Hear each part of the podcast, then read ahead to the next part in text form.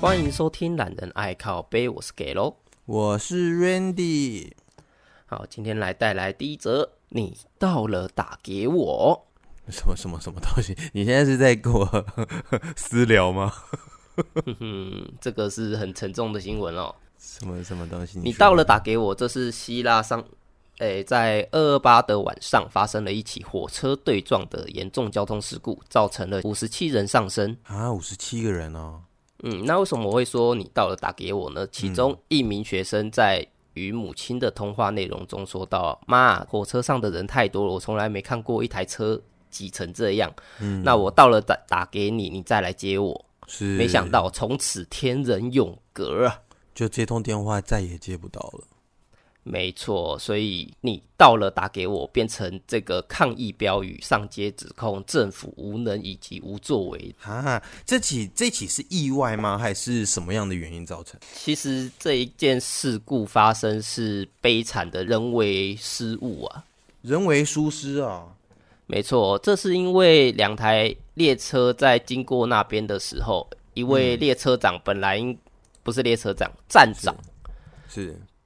是原本应该要把两台列车的轨道，嗯，让它错开嘛。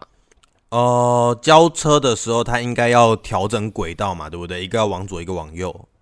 没错，或者是一台先行，另一台再开嘛。对对对对对对对，没错。对，但是因为他下达了错误的指示，导致说两台列车走在同一条轨道上，才会引起这样的事故。然后他们两个就是因为这样子，然后造成他直接性相撞这样子。没错，哇，这有点惊人呢。如果你说这个是纯粹你可能找不到原因的那种，嗯、我觉得可能还没有什么好呃怨的。嗯，可是这种你明明显显知道说这就是人为因素，为什么这个人发生这件事情？我觉得这个就很难去界定说到底怪不怪罪这些人。是啊，所以因为这样的状况，导致有上万人在三月八号的时候去希腊市府那边游行啊。嗯哼，那他们游行的诉求最主要是为什么都已经什么时代了，你还在人为操作轨道呢？可以理解他们为什么去讲这件事情，因为他们没有别的理由可以来去怪罪这些人。对啊，因为我这边当初在学公管的时候啦，嗯，所有的管理里面最难管、最难管的东西呀、啊，嗯，是什么？就是人嘛。对，没错，没错，有人就是最复杂的事情。没错，所以那个时候就是就是你要去控管产品的标准的话，嗯，最主要最主要就是要排除掉人为的因素啊。对，没有错，排除人为因素，剩下的事情其实都算好做事。是的，没错。那为什么希腊到了二十一、二十都快二十二世纪了，都还在？哎，已经二十二世纪了，已经二十二喽。对哦，都已经二十二了，结果还在那边用人为呢？最主要也是因为希腊这边的国债危机，导致他们的基础建设这些相较别的国家还要慢很多啊，比别的国家慢很多。但是慢也不会慢到说你现在什么事情都还得人力处理吧？呃，最主要就是他们缺缺钱呢、啊，那那很正常啦，那很正常。忘记去年还今年的，才从欧盟那边拿了七亿过来，但是也不可能在一年内处理好他们所谓的交通建设问题啊。最主要就还是国债危机嘛，导致他们的人力不足，基础基础设施严重落后，没错，所以变成说你要先用这个，先用那个，都还瞧不定，导致这样的悲剧发生了、啊。对对对，可是我一直很想要理解一件事情哦，就是、嗯、好，那你们今天在探讨的是人为疏失，当然绝对有问题的，这是绝对有问题，没错、啊。可是哈，可是哈，你怎么能够保证今天全电子化了之后，是这起意外就不会发生呢？当然、啊，这都是你你没有走那条路，所以你不知道结果哦。我只是说假设这件事情哈。嗯最主要，其实欧盟他们都已经有个欧规的欧洲列车控制系统。嗯，对，其实欧盟这边都早就已经在推了，只是希腊这边安装的进度非常非常的缓慢，这也是导致他们为什么这次要上街抗议的最主要原因呢、啊？了解，明白，明白。嗯但是不管他们追求的是什么啦，那呃，我认为事情已经发生了。当然，呃，我们最后一定是于事无补的。那想要从抗议中获得一些心灵上面的慰藉，我觉得这件事情都没问题哦。我不是说你们不能去抗议啊什么的，你们都是为了国家更好哦。但是我觉得说我们的方向哦，跟关注的目标还是在于。如何改善？不要让这件事情重新再发生哦！不要再让这件事情遗憾的事情重新再发生第二次。我觉得这可能会是我们心灵上面更好的一个宽容。是的，没错。嗯，是的，是的。好，那接下来带来下一则，是国立台科大以及私立华夏科大即将合并。台科大跟华夏哦，没错。嗯。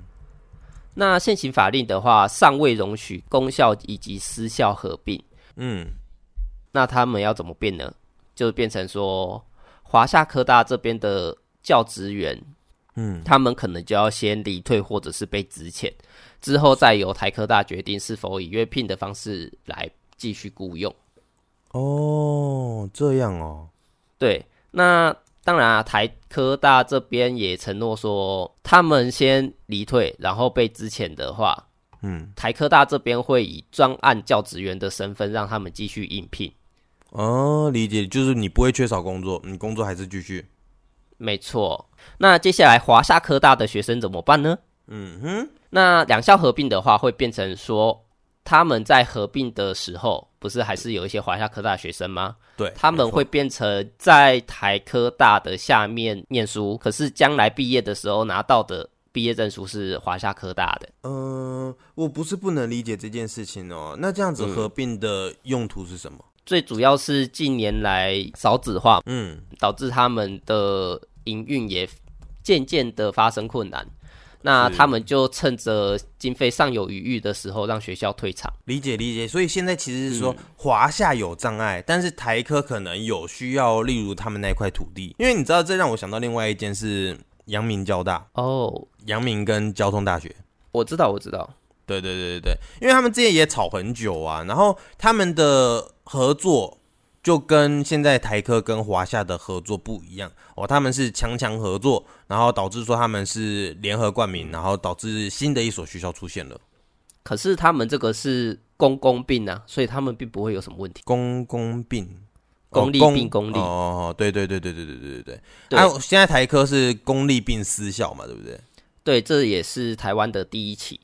理解理解，我懂你意思。是的，你觉得这件事情是好的吗？没有不好啊，就是一个学校撑不下去了，那有另一所学校可以接手，我觉得这还 OK 啊。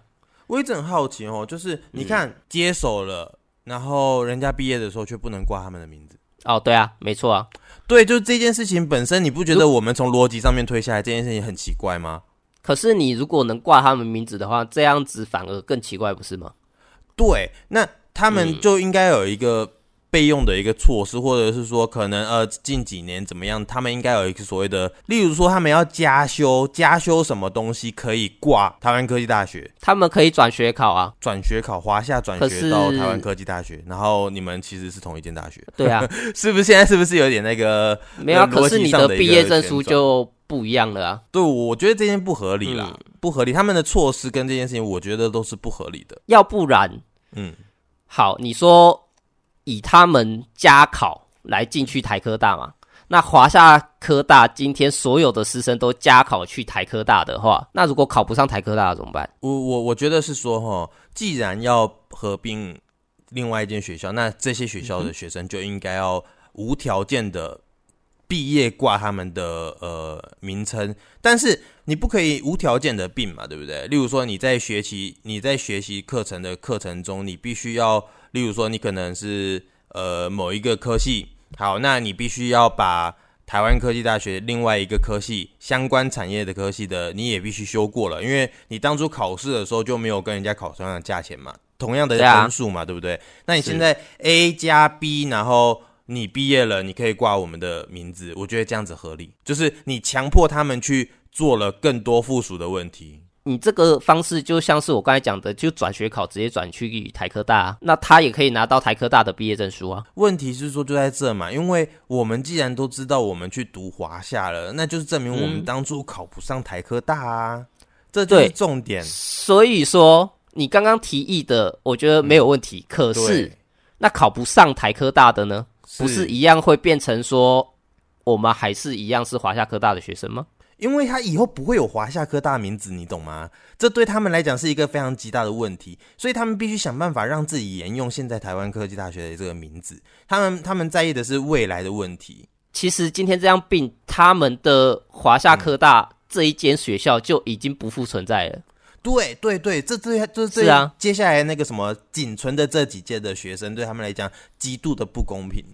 也没有不公平啊，就其实他们就有说到啊。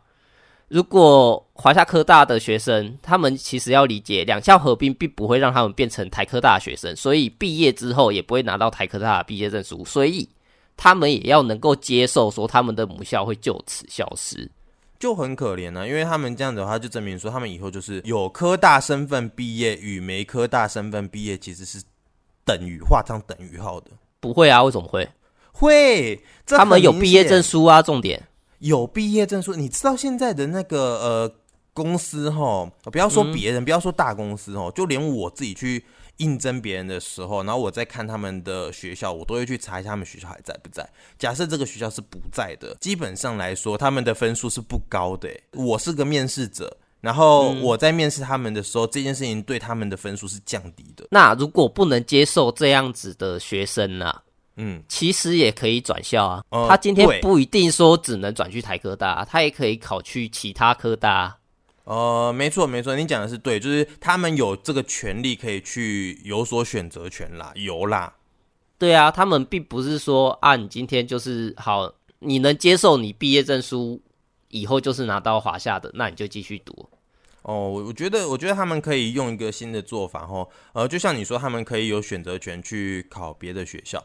哦，那他们可能、啊、呃，就像其他之前在前几年，因为现在有很多的学校都是互相的并购哈，有很多的学校他们在并购的时候会开放某一个条件，就是他们会帮学生谈好好几所，例如说我可能讲好了，呃，这这十所的学校，我跟他们谈好有合作，那这十所学校会公开特定的名额出来，然后让他们额外的开转学考。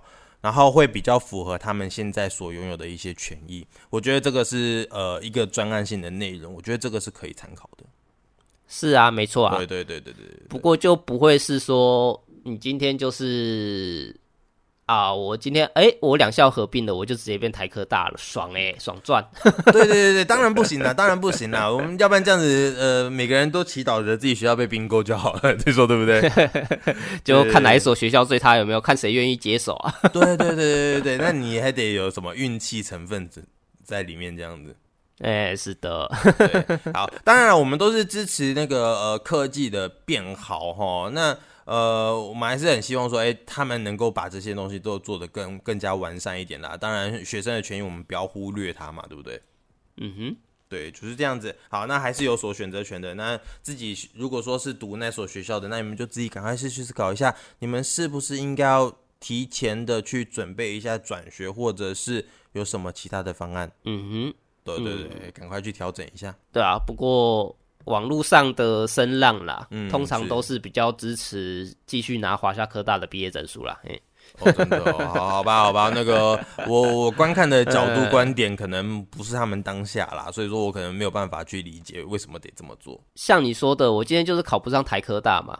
对啊，对啊，可是会读华夏的，最主要只是为了要拿到毕业文凭吧，就是我是大学生这个身份吧。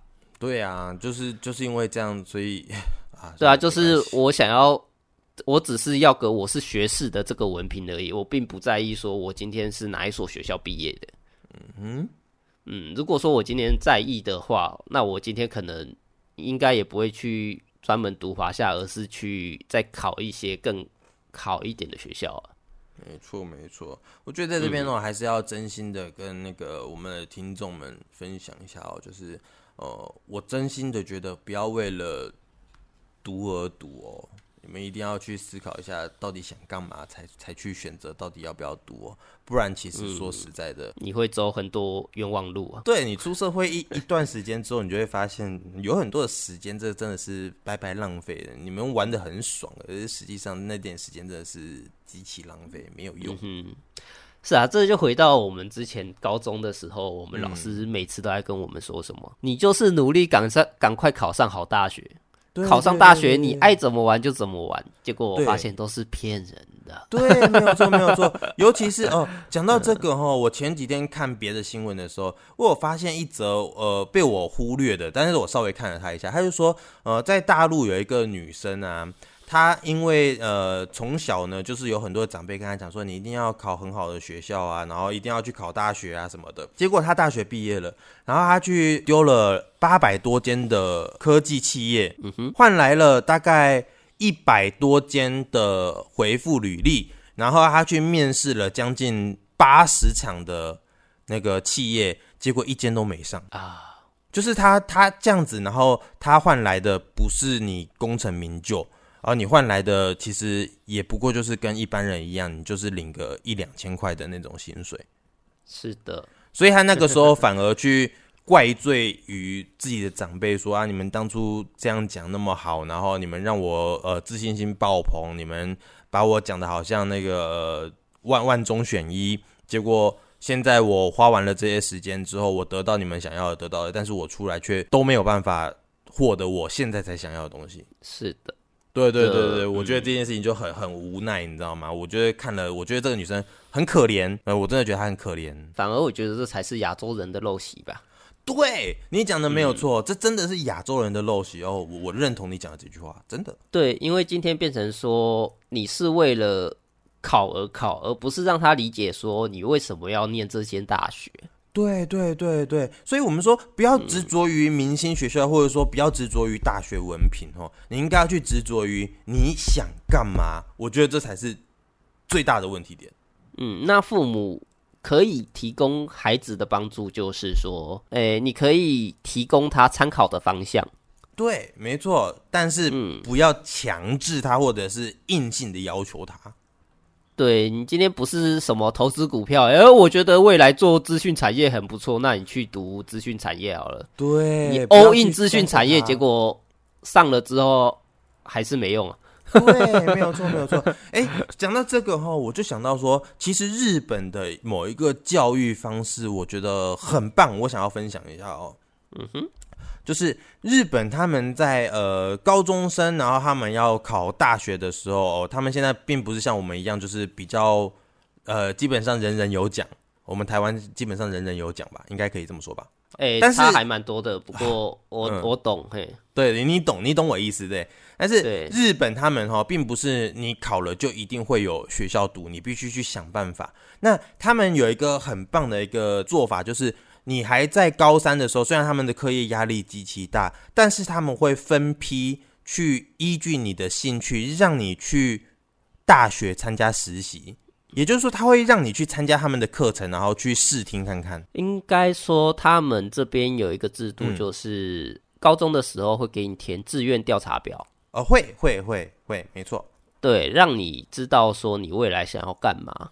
那他学校就会以那个方向去努力，帮你去更快的融入。对对对，然后一方面了解你你自己是不是真的往这方面去走了，另外一方面是他协助你去那个地方，真正你去那边地看到说，哦，这个大学或者说这个环境，或者是他们里面教学的内容，到底是不是你真心想要的？他会帮你认清楚这个现实。嗯哼，呃，我觉得这个。非常的棒，我们现在顶多就是哦，好，那我们大家今天执行了一个叫做什么，可能校外教学或者是什么什么聚会，然后就把你们带到，例如说可能台大或者是清大，然后可能是单单纯的为你们而开设一个讲座课程，我觉得这个嗯没有那么的真实，嗯，对。啊。与其是这样子，你不如让他们实际上去体验看看，他们到底想要什么。或许这是对我们未来的教育环境可以有更深一层的挑战。我觉得这是更好的一件事情。是的，没错。好，分享给大家。让我们来聊聊一点轻松的话题好了，好不好？OK 啊，来啊，我们这边有一个印度的新闻哦。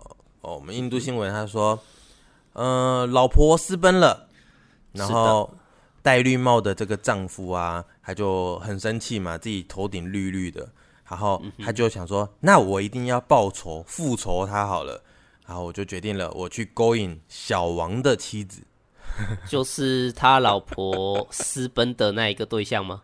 对对对，他老婆私奔的那个对象，然后结果他说好，那我要报仇，我去勾引他那个那个妻子。结果意外的发生了一件事情，就是哎，他跟那个小王的妻子聊天聊一聊呢，哎，意外的合 合拍，合拍，然后干脆呢就哎，我跟他在一起了，然后呃，我老婆跟她老公在一起了，哎，意外的成为了两对的佳偶，直接换老婆。哎呦，我觉得很奇妙的是说，印度哦，印度它那边有很多的那种婚外情的发生，包含了那种呃违法的强奸行为这种事情，其实很多。嗯哼，好，但是他们会发生这种呃你勾我，我勾你，然后干脆最后就是交换丈夫夫妻这种，我觉得这种很很少见，少见到一个极致啊。是啊。我看到这新闻的时候，我就很纳闷了。你看，你们会为了报仇，然后跑去跟小王的老婆在一起吗？最多最多就是跟小王的老婆说：“哎、欸，你知道你被绿了吗？”这样子而已吧。哦、对，有可有可能会想要去揭发这件事情，但是你应该不至于说直接最后交换配偶吧？我觉得这件事情超莫名、超荒谬的。也算是一个开启另类的新世界。对对对对，所以就是这就跟大家讲啊，如果你之后被绿啦，你先不要认为这件事情是不好的事情，嗯、说不定这是你另外一段爱情的到来。这样 这样我们那个广大听众如果有有头顶绿绿的那种，他们会不会心里好受一点？这个不不予置评啊，不予置评。当然不是说绿别人一定是 OK 的啊。对对对对对，哎，而且更更夸张的是在后面哦，他就说，呃，他们因为印度人他们生育的能力很强大嘛，就是他们现在都养了非常多小孩。嗯哼，好，然后他们总共两对。加起来有六个小朋友，一二三四五六七七个小朋友，总共是七个小朋友。然后结果他们就交换小朋友养。为什么小朋友还要交换养？就是就是好，这个呃，老婆她不是私奔嘛？然后他们她原跟原本的老公有育养了四个小朋友，两男两女。然后她在私奔的时候，她就把。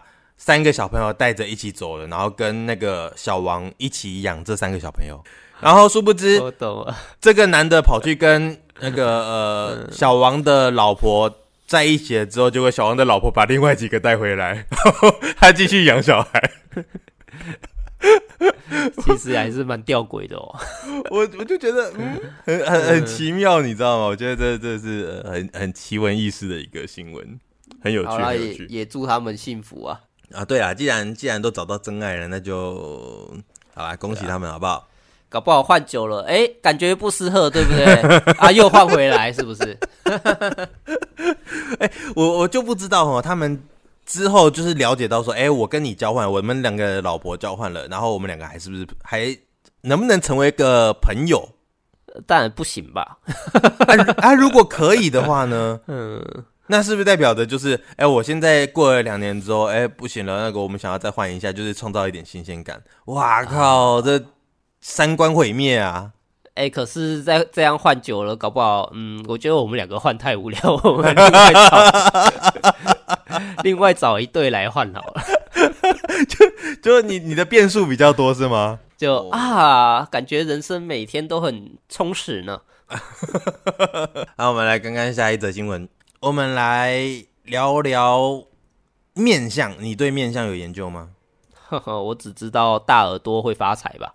哦，大耳朵会发财，可以，可以，可以。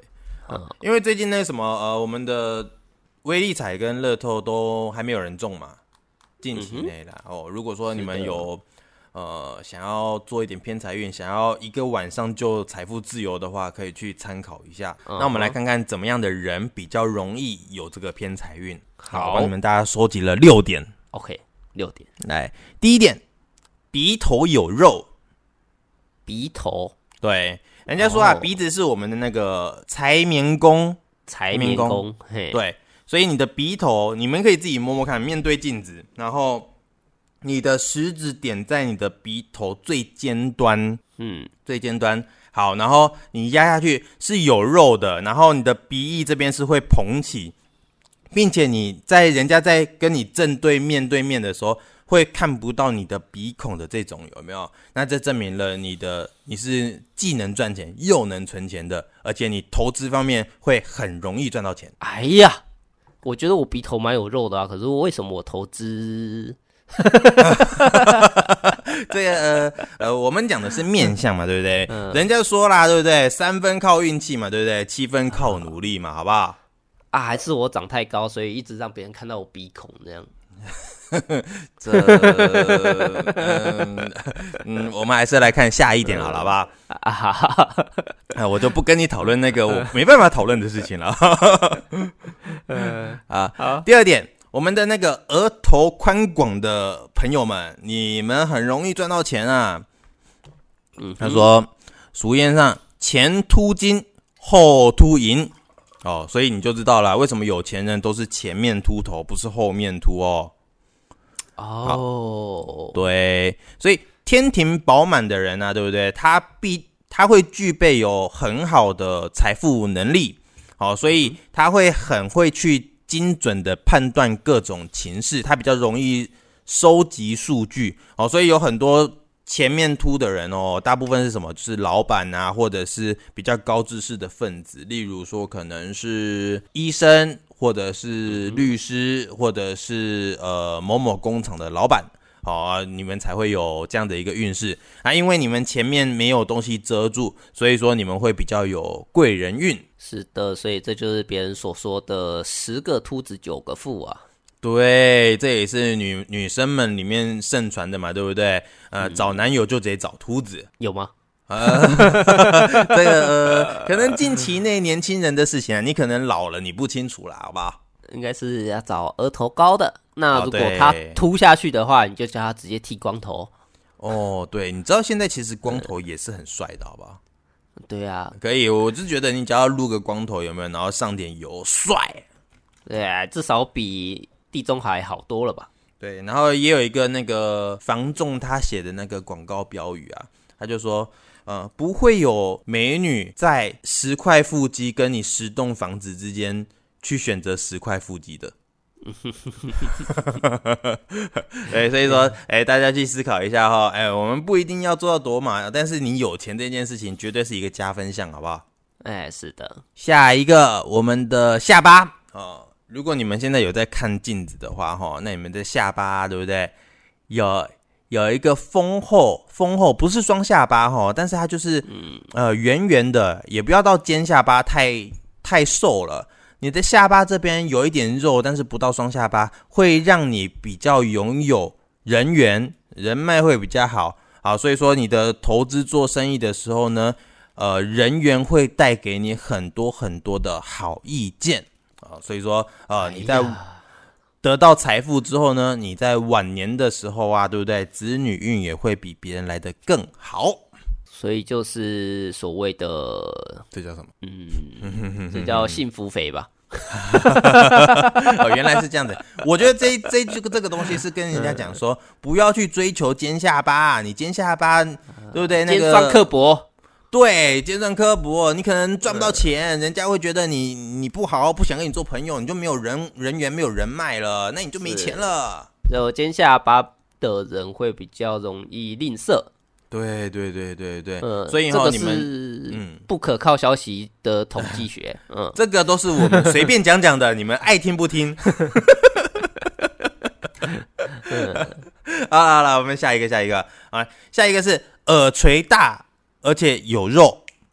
啊，是的，哦，有大而厚的耳垂哈，会是一个福气跟智慧的象征。啊。他们呃财运上面来讲哈，你们就是非富即贵。哦，而且你长寿好命，将、嗯、来不愁吃穿。是，哎、欸，嗯，好，是哦，对对，所以说你们就是自己想想看啊，就是你们自己摸摸看，你们的耳朵的耳垂啊，到底有没有肉啊？另外再讲一个题外话，就是呃，有一些男生哈，我们家就有这个问题，就是说。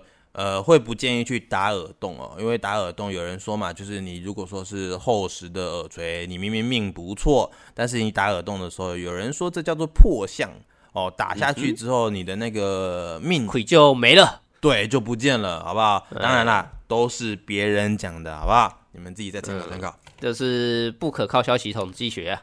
对，没有错。好，再来第五点就是嘴大方正。好，人家都说嘴大吃四方，所以你的嘴巴一大，有没有？你就很容易拥有一个好的口才跟好的社交，所以你的贵人就会自然的靠近，所以你的生活呢就会如鱼得水，钱财就会手到擒来。我不知道现在是不是诶、欸，因为我们那年代的我知道的是比较多人会比较不会开口，嗯，比较不会开口会吗？他们比较怕生，会想说我跟你又没关系，为什么我要去跟你聊天呢？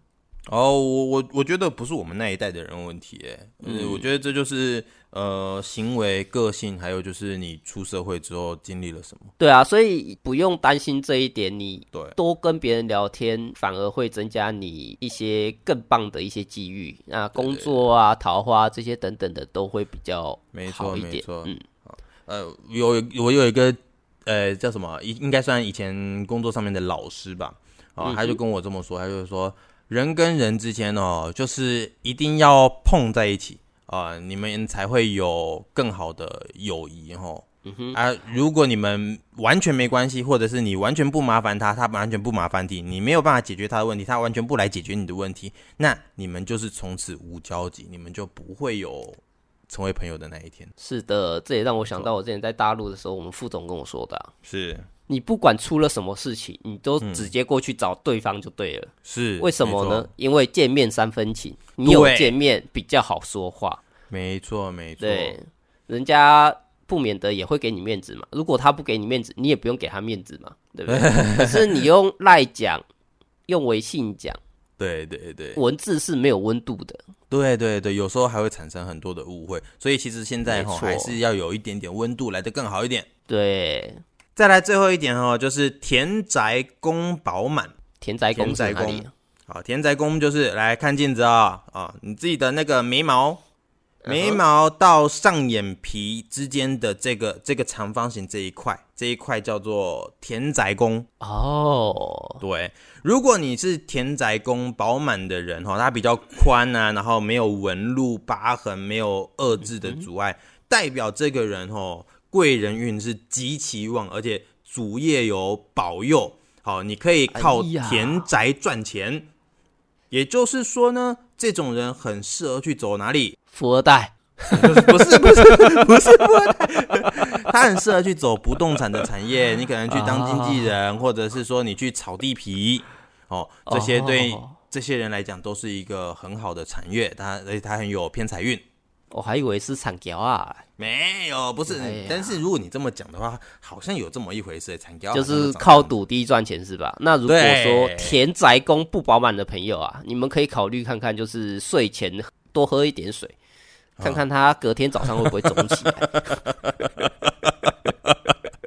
你你那叫做短时性的一个发福，好不好？水每天这样子就 OK 了吧？够满了吧？会不会你肿的地方不是田宅宫？你肿的地方可能是两颊、下巴，然后肚子啊这样。啊，如果肿的地方是其他的，就代表你身体代谢很好嘛？是是就不会水肿啊？是不是？就代表你身体健康啊？身体健康也是很大的一个资本嘛。哦，那也不错，好不好？开心一点也不错。哎，是的。那如果上面都没有的话，你可以考虑去找另一半的时候找一个有的。那如果说你已经有另一半，而且还是没有的话，那你可以考虑生一个有的。天哪，就是拼，一定要拼到有就对了，对 吧？哦，太辛苦，太辛苦。好啦，不过最重要、最重要一点呢，我觉得还是要笑口常开。哎，没错，没错，会笑的人运气不会差，笑容是会感染的。那你常笑，你的桃花也会开。那我们接下来下一则。是的，你知道世界上最长寿的人到了几岁吗？我有听过一百零一岁的。嗯，好，目前呢，世界上最长寿的人总共是一百二十八岁。一百二十八，是的，不过他就在前几天的时候去世了。哦，不过他这样子应该也算是幸福的，因为是人瑞了嘛，对不对？哦，你讲说幸福嘛？来，我们讲一下去年生日的事情。嗯哼，他在去年五月十一，呃，五月十一号的时候庆祝他一百二十八岁的生日。是，那当然嘛，因为他最长寿，所以很多人都到场祝贺。嗯哼，哦，对，我先说一下，一百二十八岁的这一位呢，他是南非的人瑞马兹布科女士。啊是是是，是的，他是号称世界上最长寿的人。嗯哼嗯，那他在去年五月十一日庆祝生日的时候，他反问祝贺他的记者说：“嗯，为什么我还活着呢？周围的人都死了，那为什么我却还活着？我什么时候死？哦、那活着的意义在哪里？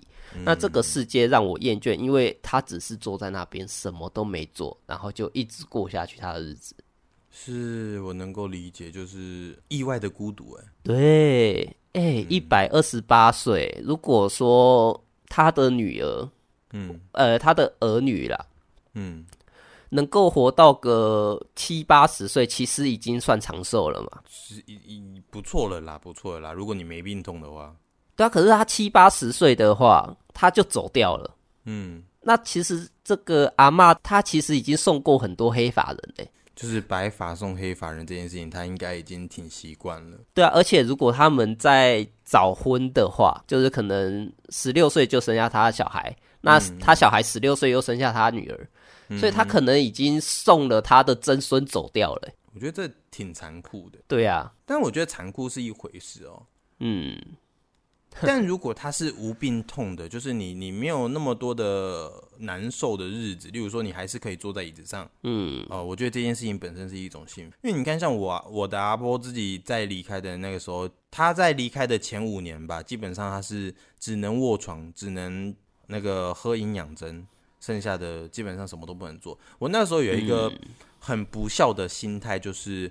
呃，我会认为我们这样做到底是不孝还是孝？嗯，我知道，就是让他早点走嘛，避免他困在身体的牢笼里面。对对对，他他既你既不能行动，你也不能怎么样，你只是吊着一口气。然后我们这件事情到底是好还是不好？是啊，就他这样子真的算活着嘛？嗯，那对对对，不过我们说的马之不可啦，他还是、嗯、至少他还是有意识的啦。对对对，这是最起码的。那当然，他说的也没有什么错。嗯，都活那么久了，那身边的人都不在了，为什么他还活着？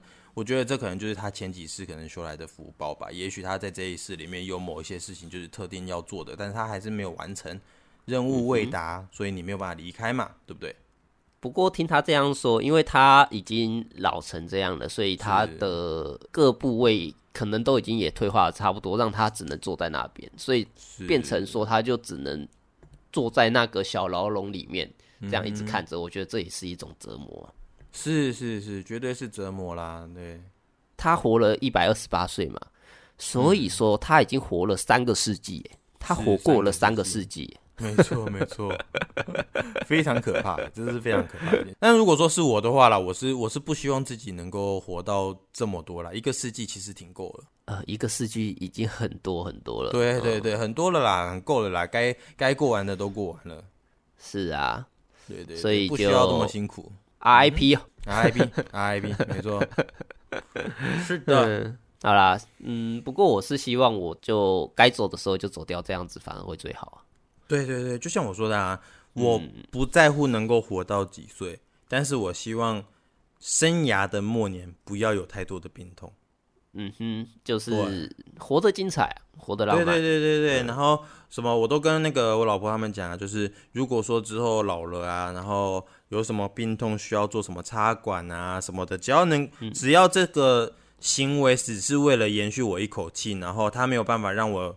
再有行动的能力的话，那基本上这些事情就不要对我做了。就说一一律建议拔管，对对，一律建议不要做侵入式的治疗，这是我自己对自己的一个认知。嗯，那我们今天的节目就到这边啦，谢谢大家收听，我是给喽，我是 Randy，好，谢谢大家，拜拜，拜拜。